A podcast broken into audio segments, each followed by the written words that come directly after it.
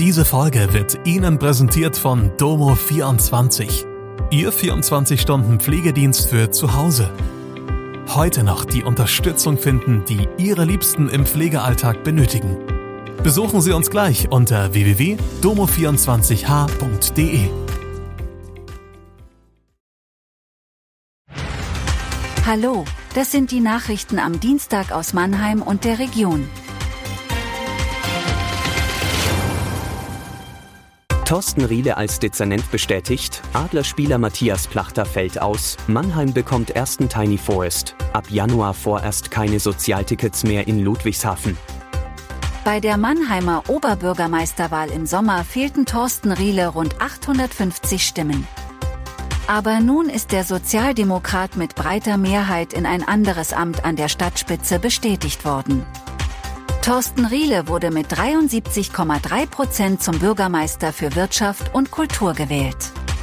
Laut Oberbürgermeister Christian Specht gab es insgesamt zehn Bewerbungen für die Ende Februar frei werdende Dezernentenstelle. Die Adler Mannheim müssen die nächste Hiobsbotschaft verkraften. Topspieler Matthias Plachter wird aufgrund einer Beinverletzung bis zu acht Wochen fehlen. Das teilte der Verein am Dienstag in einer Pressemitteilung mit. Dabei sei die genaue Ausfalldauer jedoch schwer abzuschätzen und stark vom individuellen Heilungsverlauf abhängig. Natürlich ist es ein schwerer Schlag, wenn dir dein Topscorer für mehrere Wochen fehlen wird, so Cheftrainer und Sportmanager Dallas Aikens. Plachter führt indes nicht nur die interne Scoreliste der Adler an, sondern ist auch ligaweit der gefährlichste Spieler.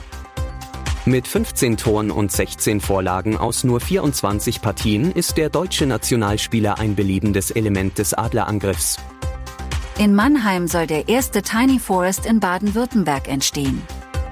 Nach zwei Jahren Vorarbeit hat die Stadt eine Brachfläche für einen Minuten Wald bereitgestellt. In Mannheim werden auf einer 300 Quadratmeter großen Fläche einheimische Bäume und Sträucher dicht aneinander zugepflanzt. Drei Setzlinge kommen auf einen Quadratmeter Boden. Die Mikrowälder bieten Vögeln und Insekten ein neues Habitat und tragen zur Kohlendioxidbindung sowie zur lokalen Kühlung bei. Der Standort im Lindenhof gehört wegen vieler hoher Mietshäuser ohne Frischluft zu den heißesten der Stadt. Finanziert wird das Projekt von der Bürgerinteressengemeinschaft Lindenhof, die Spenden von Firmen und Privatpersonen dafür einwirbt.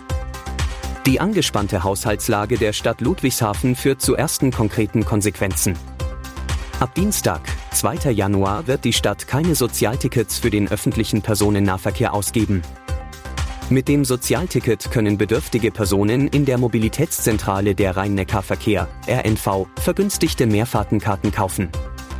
Grund für die vorläufige Einstellung dieser Abgabe ist der Haushalt für das Jahr 2024.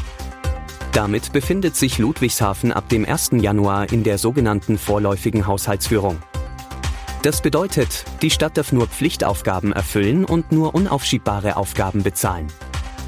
Der städtische Zuschuss zum Sozialticket ist allerdings eine freiwillige Aufgabe der kommunalen Selbstverwaltung, die zurückgestellt werden muss. Die Stadt habe die RNV darüber informiert, dass der Verkauf des Sozialtickets ab dem 2. Januar leider gestoppt werden muss, informiert die Verwaltung.